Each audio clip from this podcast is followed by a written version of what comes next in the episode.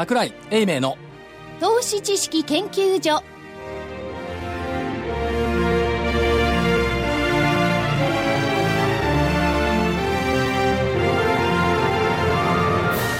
皆さんこんにちは。こんにちは。桜井英明の投資知識研究所の時間ですスタジオには桜井英明所長。桜井でございます。こんにちは。正木昭夫隊長。まさきです。こんにちは。福井主任研究員。です。こんにちは。そして研究員の加藤真理子でお送りします。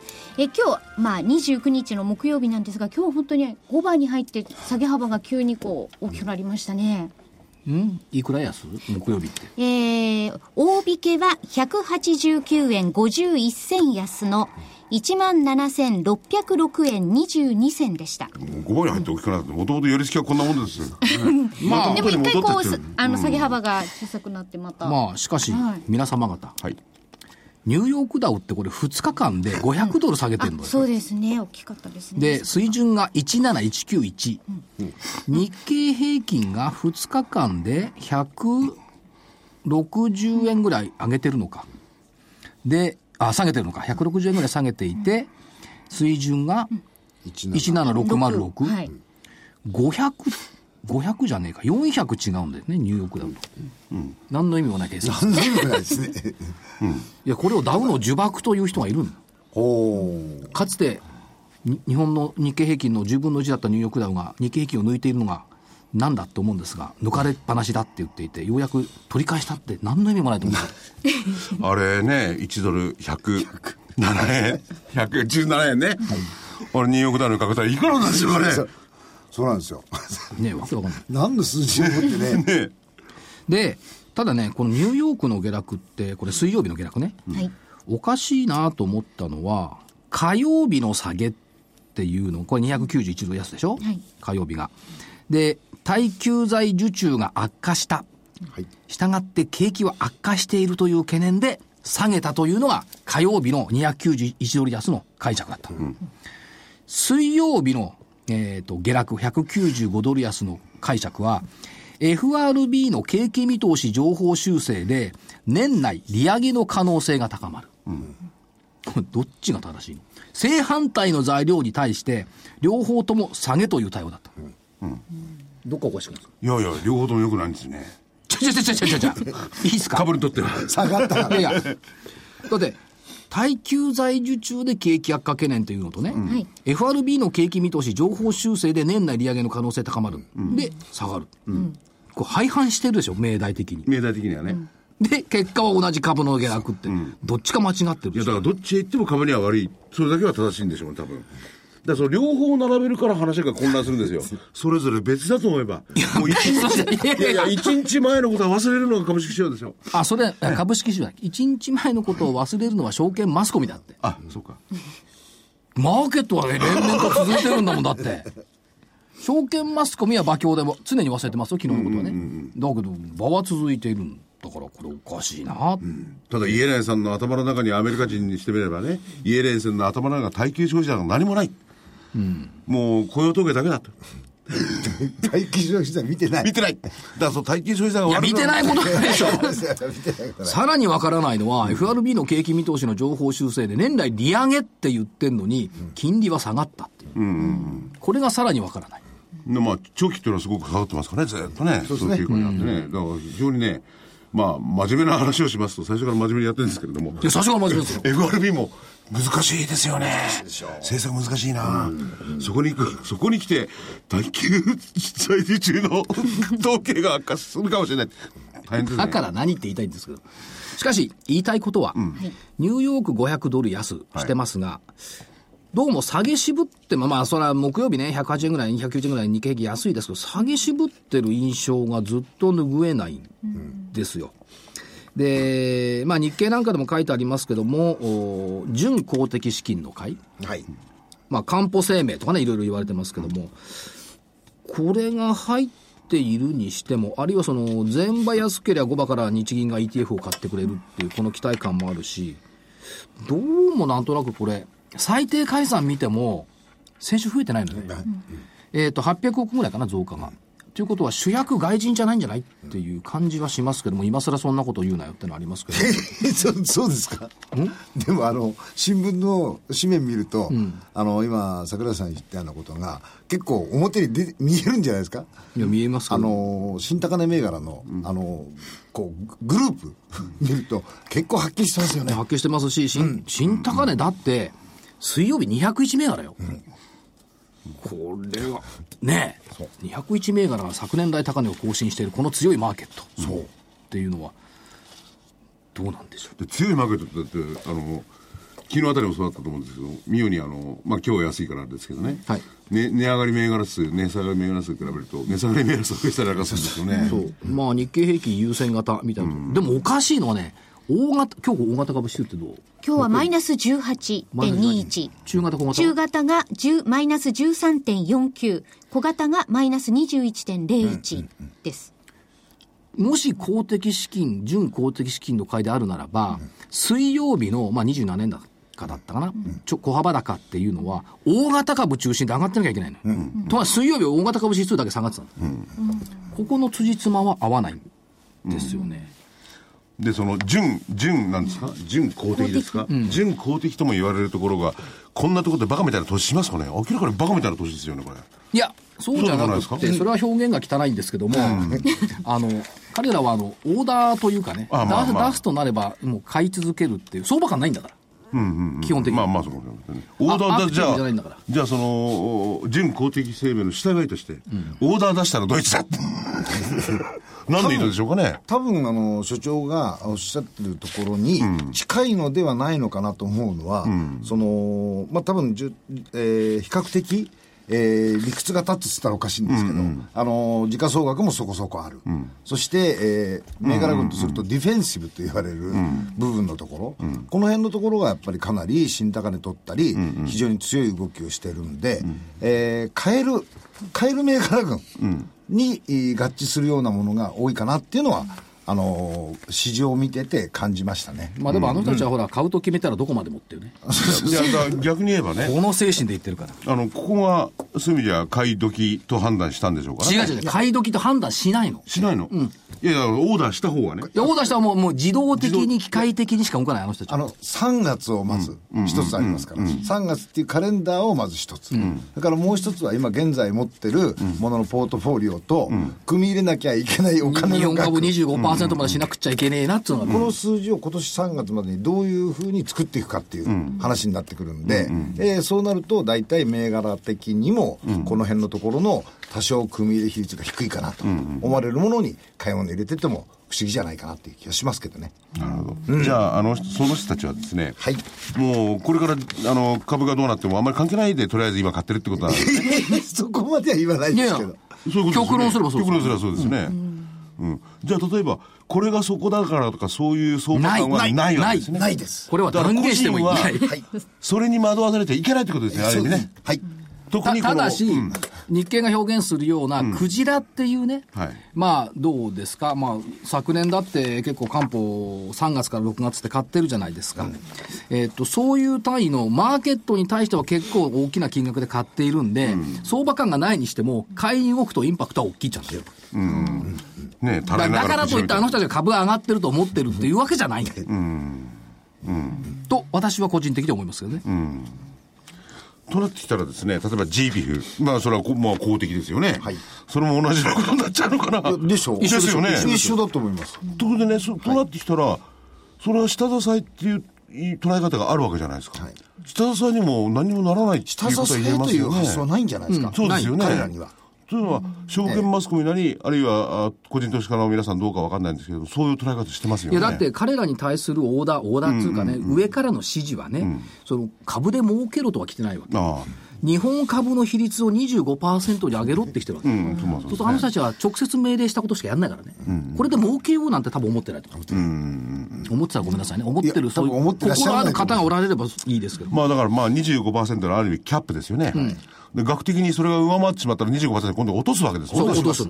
それはありますよね。えーリバランスしますからね。でちなみに、漢方が去年の3月、6月で日本株買い増しが2000億、GPF が7、9月で6000億、これはやっぱり大きいですよ。ですね。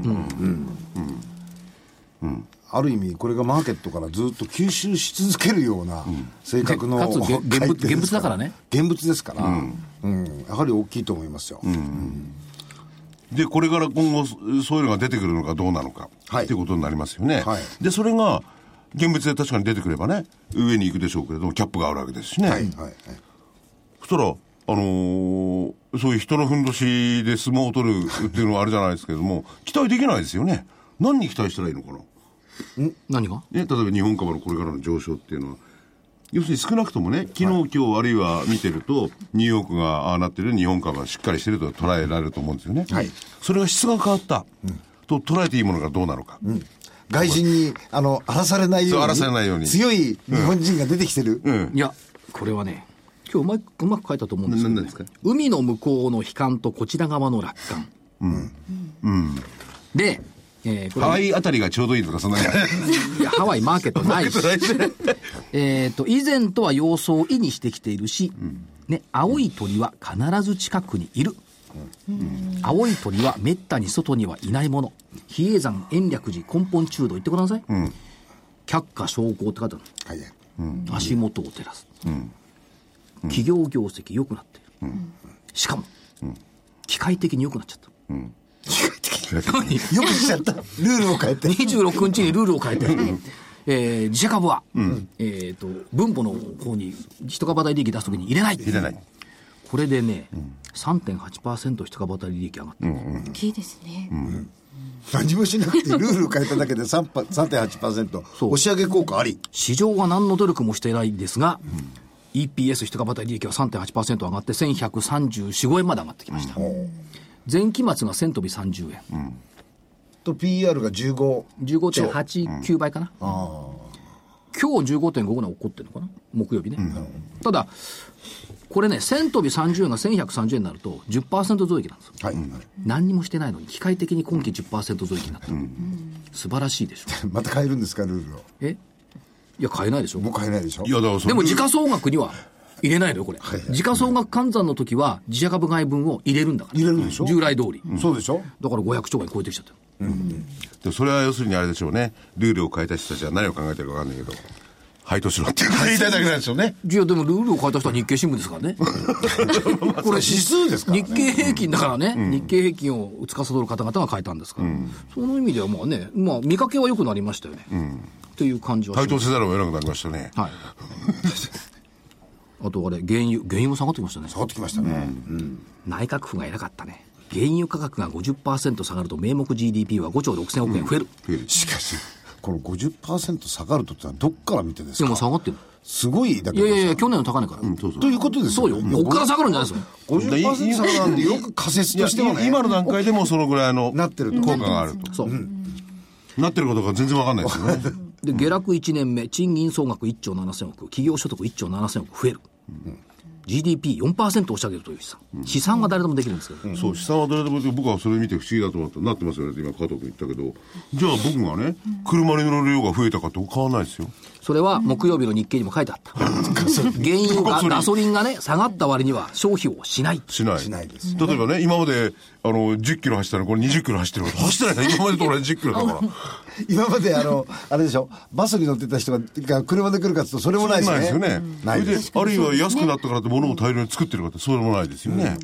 ただあの車で走ってると、あのーガソリンの値段が出てるじゃないですか、表示価格、はいはい。なんとなく衝動的にガソリン入れたくはなりますね。あ120円台だとかって思ってるとですね、ずーっとガソリンスタンドの方の近くに寄ってっちゃうんです別に満タンに入っちゃ入れない。所長ね結論はそこに行くんですよ、と言いながら先週入れたんだなと思うと結局そのまま元のに戻っちゃで、う、なおかつね、じゃあその分の、キープした分を他に回してるかって、回してないと思うんですよ。企業もそうだと思うんですね。まあね。でも、あれですよ。あの、一回満タンにするごとに1000円ずつ浮くんだから、ランチ代は助かってる。確かに、入れるときはやっぱりでも、もねともとランチは1000円で多分食べてたんですよ。1000円はないですけどね、普通の人はね。で、それが、何言ってる？二人で今日食べたランチって460円とか480円。だからそうそう、そうでしょ、で、それがガソリン価格が上がっ、あの、安くなったからって、いきなり我々1000円のランチ食いますか？来週か食わないですよ、ら絶、来週から800円にする？対。冗談じゃないですよ。あ、もう450円だ。そう、そういえば。そういえば、なんかこれ、そうですよ。手になんか時計、なんか先週と違う時計じゃないで毎週すか。買えるんですか？これ昔ね、やっぱりバブルの時に。だからバブルが来ない限りは人々は消費に動かないってことですよ、やっぱり。なるほど。しかし、毎週用物の時計をするって、これ何 ?52 週やろうと思ったら52個あるのない。これたまたまうちの人がですね、うちの人が。おおオーバーなんとか出してきちゃって。オーバーホール。うんおーで、動くようになったんですか？ういや、もともと動いてたんですけど、ぴったりですよ、これ。時間ぴったり。だんだんだんだん残された僕の時間も少なくなって。そこに行きますかいや、そりゃそうだけど。でもね、バブルとかそういうのないけど、なかなか動かないですね。やっぱりあの、あのなんていうんですか特に高級品みたいなものってなかなかその、なんていうんですか、所得がこう、急激に増えてくれないと、なかなか消費には回りにくいですね。うんだから、あの、今回ね、話は違って、先週まであった、三週あったダボス会議。はい。そこで最大のやっぱりテーマとも言われてるのが、格差の問題ですからね。これはね、結構ね、広がってきて、で、あそこにいる人たちはみんな世界の指導者って大体金持ちじゃないですか。はいだから、ある新聞なんかによると、恐怖感を持ってそれを深刻に悩んでるってね。確実に、あの、格差で下の方の方が多いわけですよ。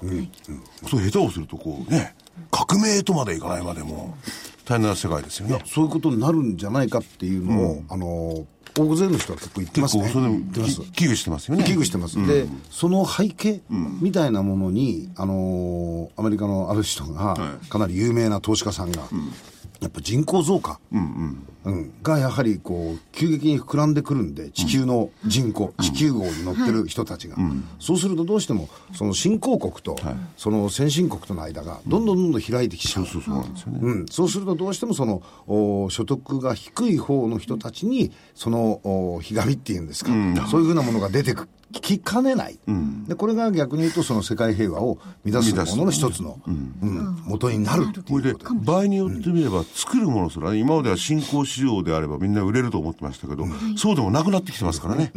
それはどうやって企業が回転していくか長期的な課題ですよね。はい、いや、だけどさ、ディズニーランド、はい。はい。あ、値上げするんですよね。な何年に上がるんですか？あの、USJ も値上げ？入場料。入場料はい。そうですだから、いくら？7000いくらですよね。そうですね。4、500円上がるんじゃなかったでしたっけね。はい僕なんかの近くにある豊島園しか行ってないそんな取らないですよ、なんで。いや、レベル値と違うと思うんですよ。でも、いや、今日ね、はいすごいの見た。なんですか？僕初めて見ましたね。何を？ディズニーランドに男連れ2人で行くカップル。カップルじゃねえな、友達。友達同士でいや、。それは男性だって今カップルありえますけれども。いやいや、カップルっていうかね、アジア系の人なのよ。はいはい。あ旅行にいらっしゃって。そうそう。で、乗ってきたのがね、どこだっけな。東銀座。で、二人揃って、まあ男の人がディズニーのぼあの、ミッキーマウスの帽子かぶってたりなんかすることいや、これがね、あの、八丁堀で降りるわけです。あ、乗り換えるんですね。ほんで、あの、カラカラを持ってね、朝の6時頃よ。早いですね。じゃあ、開門と同時に入るってことですか？逆に並ぶんですよ、まあ今まで女子の2人連れってのは見てたんですけど、多いですよね。男性の2人連れって初めて見た。テレビ番組ぐらいしかないですね私が見るのは、男二人連れで持っていくっていうのは。だから、やっぱそれだけ人気出てきたのか人気。いや、人気出てますよ。出てるんですね。特にほら、ね先週も話したインバウンドってやつもね、含めてね。うんこれ大きいと思いますよ、インバウンド、インバウンド。インバウンド確かにね、いろんなものが売れてきてますけどもね。あとは今年、今週面白かった、まあギリシャとかね、その原油安はどうでもいいんですけども、どうでもよくはないと思うんですけど。あギリシャはね、ユーロから外したいのにね、この際。あの、ドイツからもチラチラ、チラチラと聞こえてこますけど、別に出てもらえばそれでいいのかもしれないですよね。い。や、だから次追随するとこがないんだったら出てってもらっちゃった方が、所詮 GDP が20兆円、うん弱。18兆円ぐらいです、まあ言ってることがだって給料上げる、だから債務繰り延べはまだ再交渉、だから退職した公務員をもう一回雇え、わけわかんないこと言ってる。でもあの、ね、今注目されてるピケティ教授。はいあの方は支援してますから、そういう動きをね。数年遅かったって言ってますから、もっと早くやってればって。いやだから、あれ同じ通貨使ってる国と思うとさ、どうしても腹立つだろうな。気はします。わかる、わかる。それはわかる。で、で今週面白かったのまあまあまあまあ、あんまは、り怒らずにって感じです。いよいよ出てきましたよ。ロボット。えーっと、政府のロボット新戦略が出てきました。えーロボットか、ロボット革命実現会議っていうのが立ち上がります。2020年までにロボット市場製造分野で現在の2倍。サービスなど非製造業分野で20倍。20倍っていうことは現状600億円だから1兆2000億に拡大する目標を掲げた。ロボットですよ、これから。ロボットですね。ロボットはね、僕なんかもいいと思う。ロボット。いいと思うでしょ。いろんなものがこう出てきてなんか横浜に近い方の都市では特訓だって、そこにいろんなロボット関係のね。技術を持ってる人、製造したい人たちが集まって、そこでもっていろんな情報交換をして、でできるだけ早く製品化する、そういうふうなあの試みをしている、うん、中国広告団体あるらしいですよ、今はね、これからは、あの、高齢化が進むし、あの、子供も少なくなりますからね、それはロボットにこう置き換わってもらえればね。まあしかし、どのロボットが横にいてほしいですか？え？鉄腕アトムがいいですか？ドラえもんがいいですか、鉄人28号がいいですか、それはドラえもんでしょ、うん、ドラえもんがいいかな。いや、僕は、どんどん出てくるんだ。だよ僕は今のつポケットからつ妻に変わってくれたらどんなロボットだって何でもいいですよ。奥さん聞いてんじゃないのこれ。きっと気になってますよ。腕時計だってちゃんとオーバーホールしていただいてるじゃないですかそれはね、俺の金でやった。あそうですか失礼しましたいや出してるください。ほんで、ドラえもんにタケコプターってあった。はい、空飛ぶのですよね。うん。これがね、そろそろ出てくるから。ドローンっていう形で。頭にこうかぶってブルブルブルっていくん頭にかぶれないんだけど、勝手に飛んでってくれる、で V キューブとかね、ヤマハ発動機とかね、あのドローンをやってきてますからね。やってますね、ドローンが飛んでくる。だからその監視カメラで福井県をずっと監視してるかもしれない。その、落ちてこられたら困りますね。あれあの制限高あの高さですか？高さ制限ってロボットの場合あるんですよね、あのね、飛行機の航路とどういうふうにく住み分けするんだっていうのはまだうまくいってないんですまあよ。完全面もあるでしょうし。でもこれができればね、道いらないですね。公共都市いらなくなっちゃうな。空は全部道だとするよね。いや、ちなみに、バックトゥーザフューチャーの2だか3だかで、行った未来って、2015年なのよ、あの時車どうなってたかっていうと、空中走ってる。自動走行かつ空中走ってる。で、要するに人がいないところだけ走ってもらえれば、道はもういらなくなっちゃってね。でもあのエンジンの大きさでいくと、その 3000cc とか、あのそれぐらいあれば、飛べる力はあるんだそうですね、セスナが小さいんですよ、結構ね。そうなんですよ、あのエンジンの規模と出力さえ出力はもう十分に飛べる、そうなん飛ばせる、うん、ものはあるらしいですよ。推進力は、だからロボットってどうしても、まあそういう分野とか含めていいろいろ言っちゃうけれども、やっぱり製造過程でのロボットなんかもう実現がされてるし、よりその高度なものができてますもんね。ね、だから、いろいろ変わってきつつあるとい。うところでですね、ではい。ロボットもバイオもいろいろありますよね。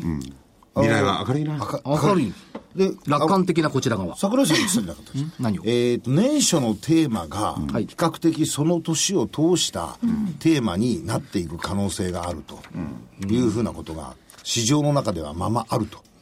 まあまああるかもしれない。それはね、年年初の動きが年間の動きに似るってなるけど、テーマはどうなんだろうな。年間の動き、うん。なるほど。テーマではなしと。テーマでいくと、今年なんか明らかに水素ですよね。年初に話題になっていたの。は。でも水素ってこれ言いましたよね。日本だけで水素スタンド作ったってしょうがないんだから、海外に水素スタンドをどうやって作っていくんだって、この問題ありますよね。これで水素は作る場合には、今の科学水準でやっぱ太陽光が非常に必要なんです、それはやっぱ砂漠とかなんとかで、やっぱり今の原油地帯、そこではのが一番効率的らしいんですよ。なるほど。そしたらそこから運んでくる技術とかね。要するにあっちが輸出国、こっちが輸入国になるわけですよね。だからそれをもう使えるだけのものを日本国内でできるかって、ちょっと今のところは難しいらしいんですよ。ね。それはそれ学者が相当考えてもね。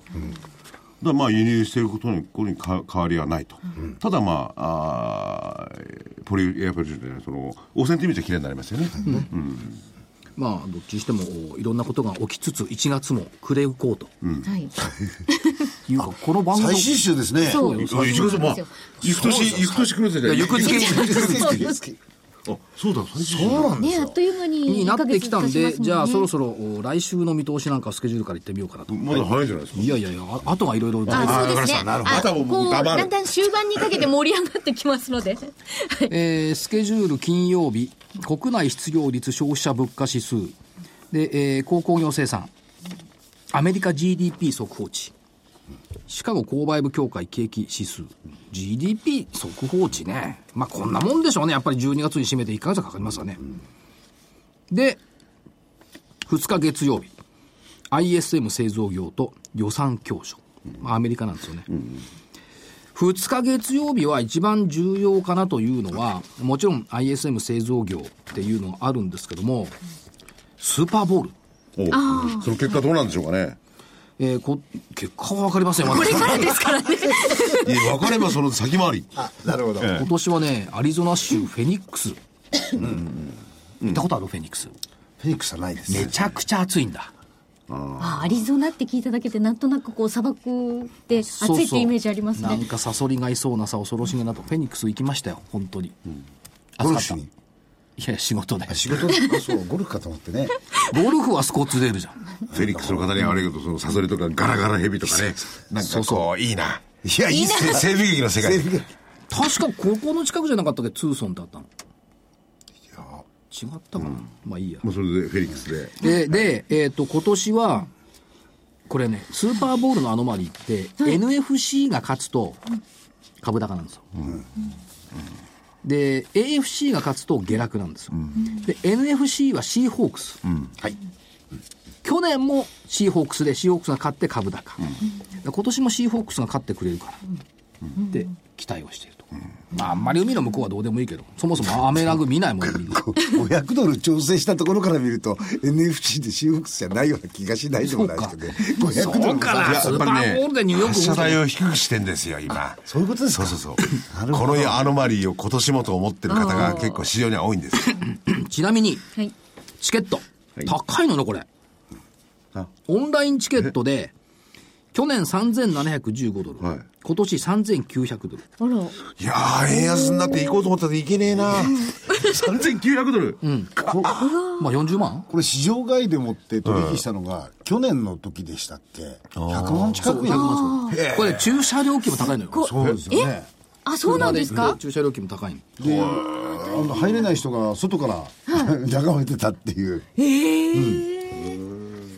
まあでもフェックスじゃ暑いと思うな、とっちゃまあすごいお忘れですからね。そうですね。ね熱狂的だフェニックスでバスケット強かったね。フェニックスサンズか。あ、ありましたね。えー、っとそれとどこまで行きました？月曜日？月曜日。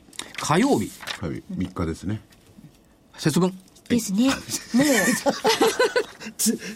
違うこと言うのかと思った。ら節分？節分節分。恵方巻き、丸かぶり。今年は西南西ですか？恵方は。しかしさ、バレンタインチョコレートといい、恵方巻きといいさ、本当にメーカーの口車に乗せられてるよね、みんな。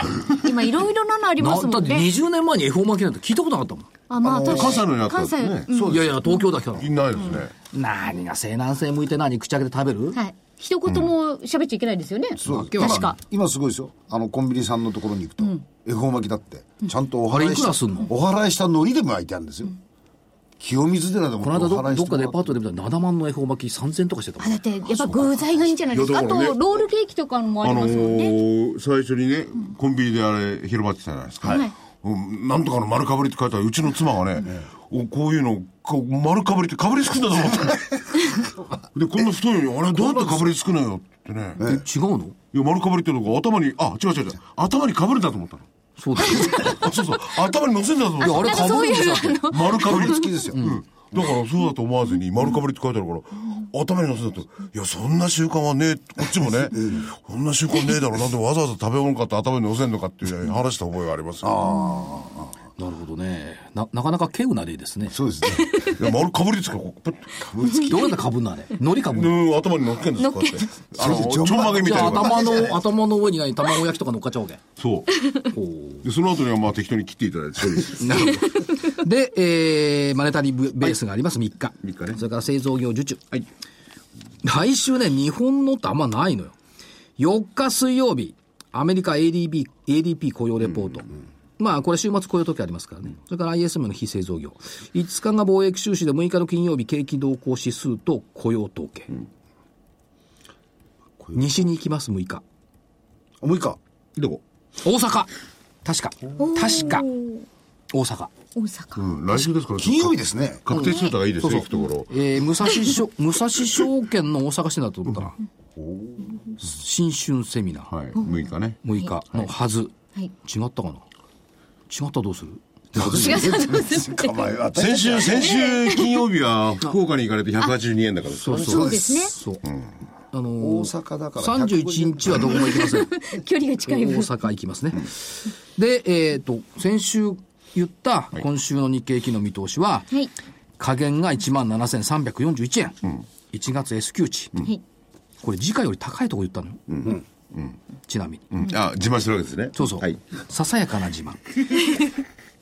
上限17,914円だったんだけど、高値来たところが17,850円っていうのが昨日水曜日。危ないとこでしたね、上に突き抜けてましたね。あ、じゃあ今日下がってよかったんだ。よかったです。これ、マイナスだけど、プラスだったら、ここ行っちゃってましたからね。ああ、危なかったですね。ちゃんとこのレンジの中に、約すごいですね約550円のレンジでちゃんと収めた。上下ともに。ウエストにで、。これから500円縛りでいきますか？ちょちょちょちょちょ縛らなくていいんです。で、えーっと、2月に入ってきますよね、来週ね。はい。さて、過去25年間は14勝11敗。負け込んでますね。それでも、それでもね、3位なのよ、3位。けでもいいんですね、3位ということは。12ヶ月のうちの3位。そして、もろもろ見ていくと、2月4日水曜日、満月。立春とともに満月ですか？あ、立春っていうのもあったね。はい。名実ともに、えー羊年の始まり、そして ECB 理事会。6日金曜日ポイントの日。12日木曜日ポイントの日。水星巡航開始。13日2月 S q 私はこんここはだ北紀行だねこの日はね。そうです。ああ、来た。札幌セミナーね。そうです。で、えー S q ということでいくと S q 値1月17341で去年が一番高かったのが11月の17549、木曜の時点でこれらは全て上回っているはい。ということはい。ですねそれが何を言いたいんですか？いや上回ってくるんじゃない上回ってくると。うん、上回ってくるんじゃないかなというふうに思ってま。すすよね。で、16日月曜日、プレジデンツデイ。えー17日火曜日、日銀金融政策決定会合。18日水曜日、ポイントの日。ECB 理事会。これ面白いね。18日ポイントの日。19日ポイントの日。2日続くの、これ。そう、続くんですよ、2月は。そういうこともあるんですか？結構ね、珍しいんですよ。だから、あのー DVD、昨日発売になったんですけれども、それはですね、その前後、まあ、2月、はい。えーちょっと気をつけなきゃならない。それはどっちに気をつけるかってことは、お DVD をお買い求めになった方はわかるんですけれども。なるほど時なんて2回続くんですよ。後で教えてください。それでね、確かね、2月はね、5回あったはずあ、5なんですよ。回ありますね。あのポイント2がね。あ5回あるそうそうそう。もう珍しいんですよ。6日、12日、18日、19日、25日。大体28日までしかないのに5回もあるんだ。ねえ、ですね。ポイント2ばっかり。で、19日、ポイントの日、新月。19日ね。そして、あ、21日、ラジオ日経プロネクサス福岡セミナー。あ、だ、思い出した。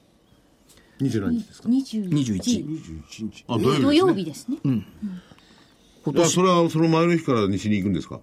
その日に行くんですか？どっちですか？いや、前の日、前の日。前の日よし20日。よしよし20日の金曜日っていうことですでね。も引き後よ。あ、そっか。確か飛行機3時かなんか。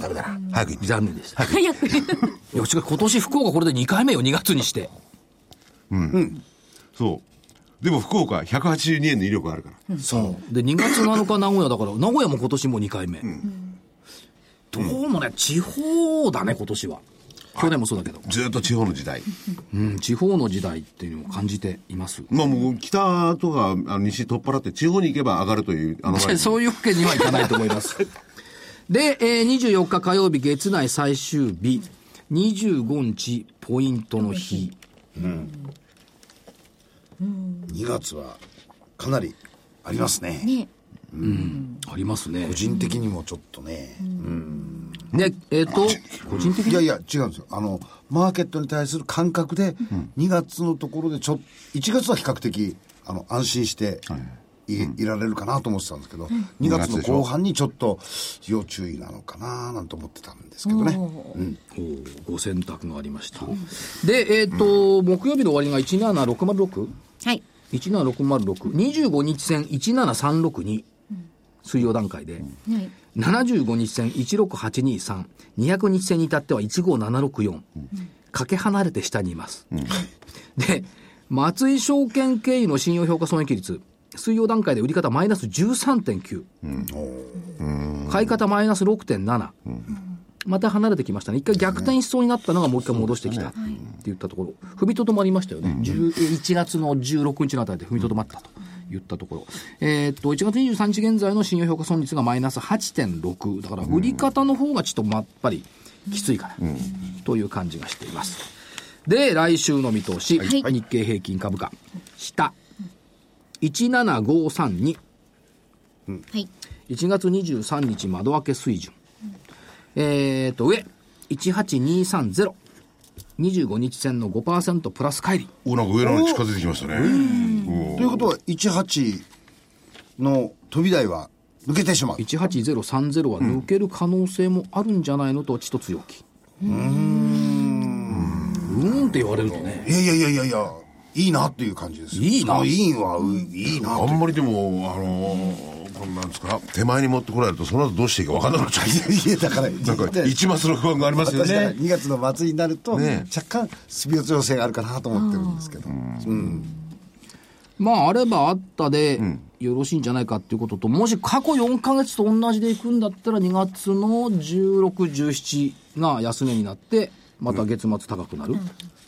月中安、月末高っての結構出てますからね。そうか、来週、所長によってそこまでいけばですね、そこで一遍現金化しておいて、そこで、ね、2月の末に再出動っていうパターンが、まあそれは皆さん勝手に判断するんですけど、ありえますおっしゃってね、そうですね。可能性ありますよね。そうそうなればね、ればねなるかならないかつ、過ぎてみないとなんともないところありますけども、そんなところになってきてはいますというところですね。はい。いやー、そこまで来ましたか、1万8000円台。ね。これね、1万8000円って歴史的なこう壁水準ですかね、1万8000、9000のレベルってのは、ここ抜けると軽い軽いですよ。小泉さんがトライしても抜けなかったんだよね。小渕さんの時もまあ、抜けたんだけど下行っちゃったんだよね、IT バブル。だから、祝年のとか、因年の1万8000、2万円レベルですね。でも今回は要するに金金融緩和という手段を使ってますからね。はい。これは結構、また出れば。まあ確かにね、2006年の時に日銀お金絞って100兆円を割り込んだんですよね。今270兆、80兆でしょ。そこは大きく違うなという気はしますよね。ですよね。それから全体的なそのスピード感って言いますか、はい。企業の成長力のスピード感って、あの過去の2回のところってまだ5%、6%、海外であったじゃないですか、日本だけがどちらかというとデフレショックが強くて、やはりあのかなり数パーセントぐらいしか上がらなかったっていう、この比較感からいくと、まあ、効果、不効果、全体が下がってきてるもんですから、全あの QE をやったりなんかしてね、だからそういう面で比較的に比較すれば、日本の成長力っていうのは、ある意味比較して買われてもおかしくないかなという気がしますね。まあ、個別企業の成長力ということになりますよね。そうですね。全体的な成長力はね、IMF が見通しているように。そうです。い。や、あと逆にね、さっき福井さんのご指摘された、その格差の問題。インフレになると、格差もっと増えますよ。そうなんですよね。デフレでいたから、暴動は起こんなかったんです、この国。まあ、暴動、うんインフレ、デフレで暴動起こることないからね。ないですよね。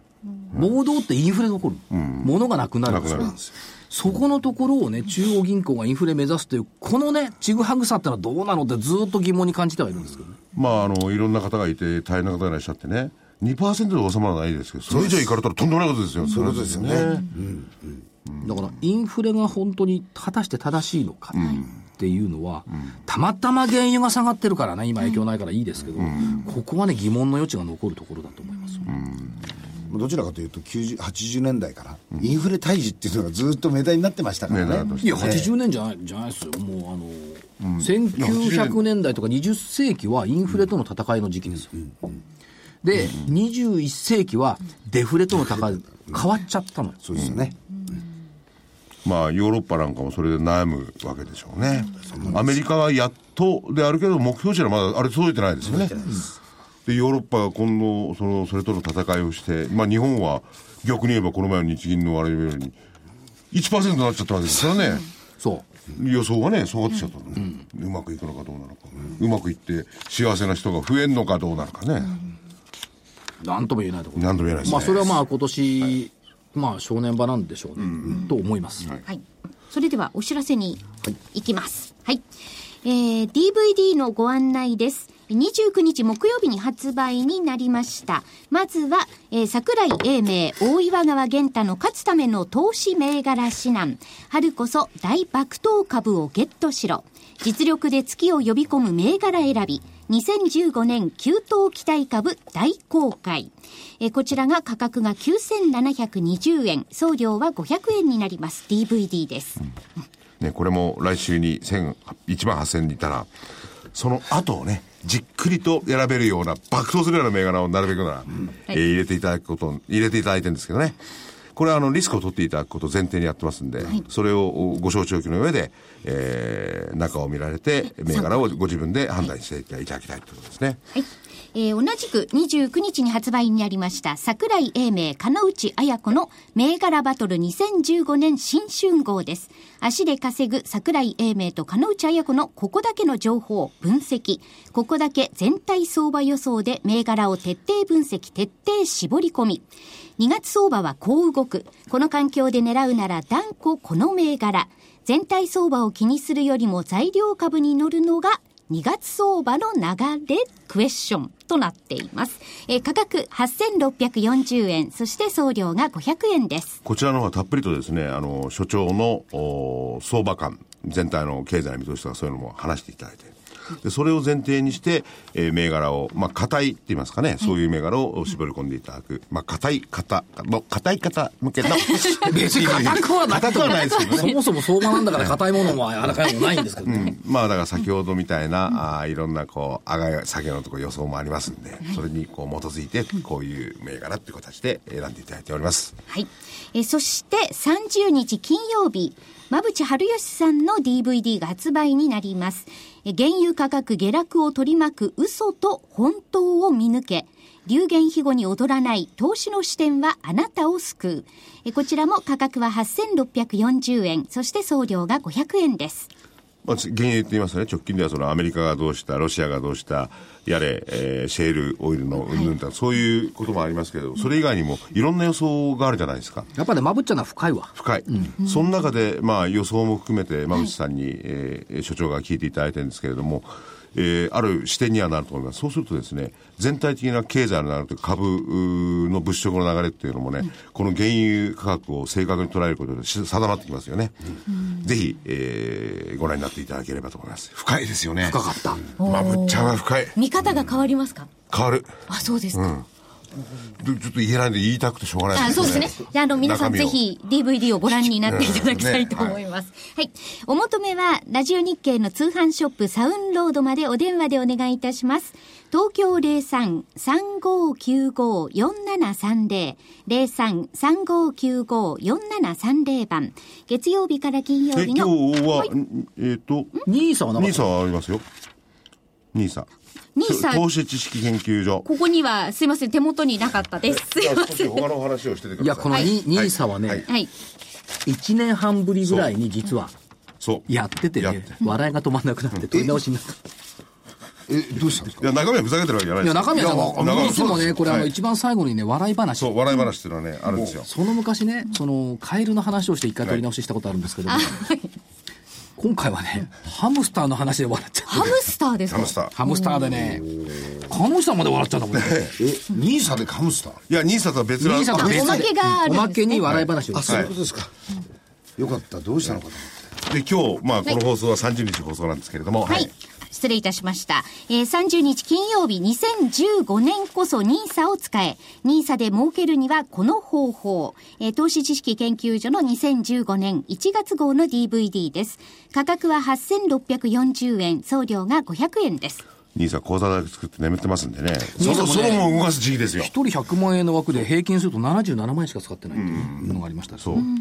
で、その、ニーサを、まあ、使ってですね、えー、5年間使えば、それ、まあ、毎年のね、その分が無税にもなりますし、えー、それよりもその範囲内で買えるようなものもあって、ドーンといけばね、いくら儲けても無税ですからね。通常2割のところ無税ですって。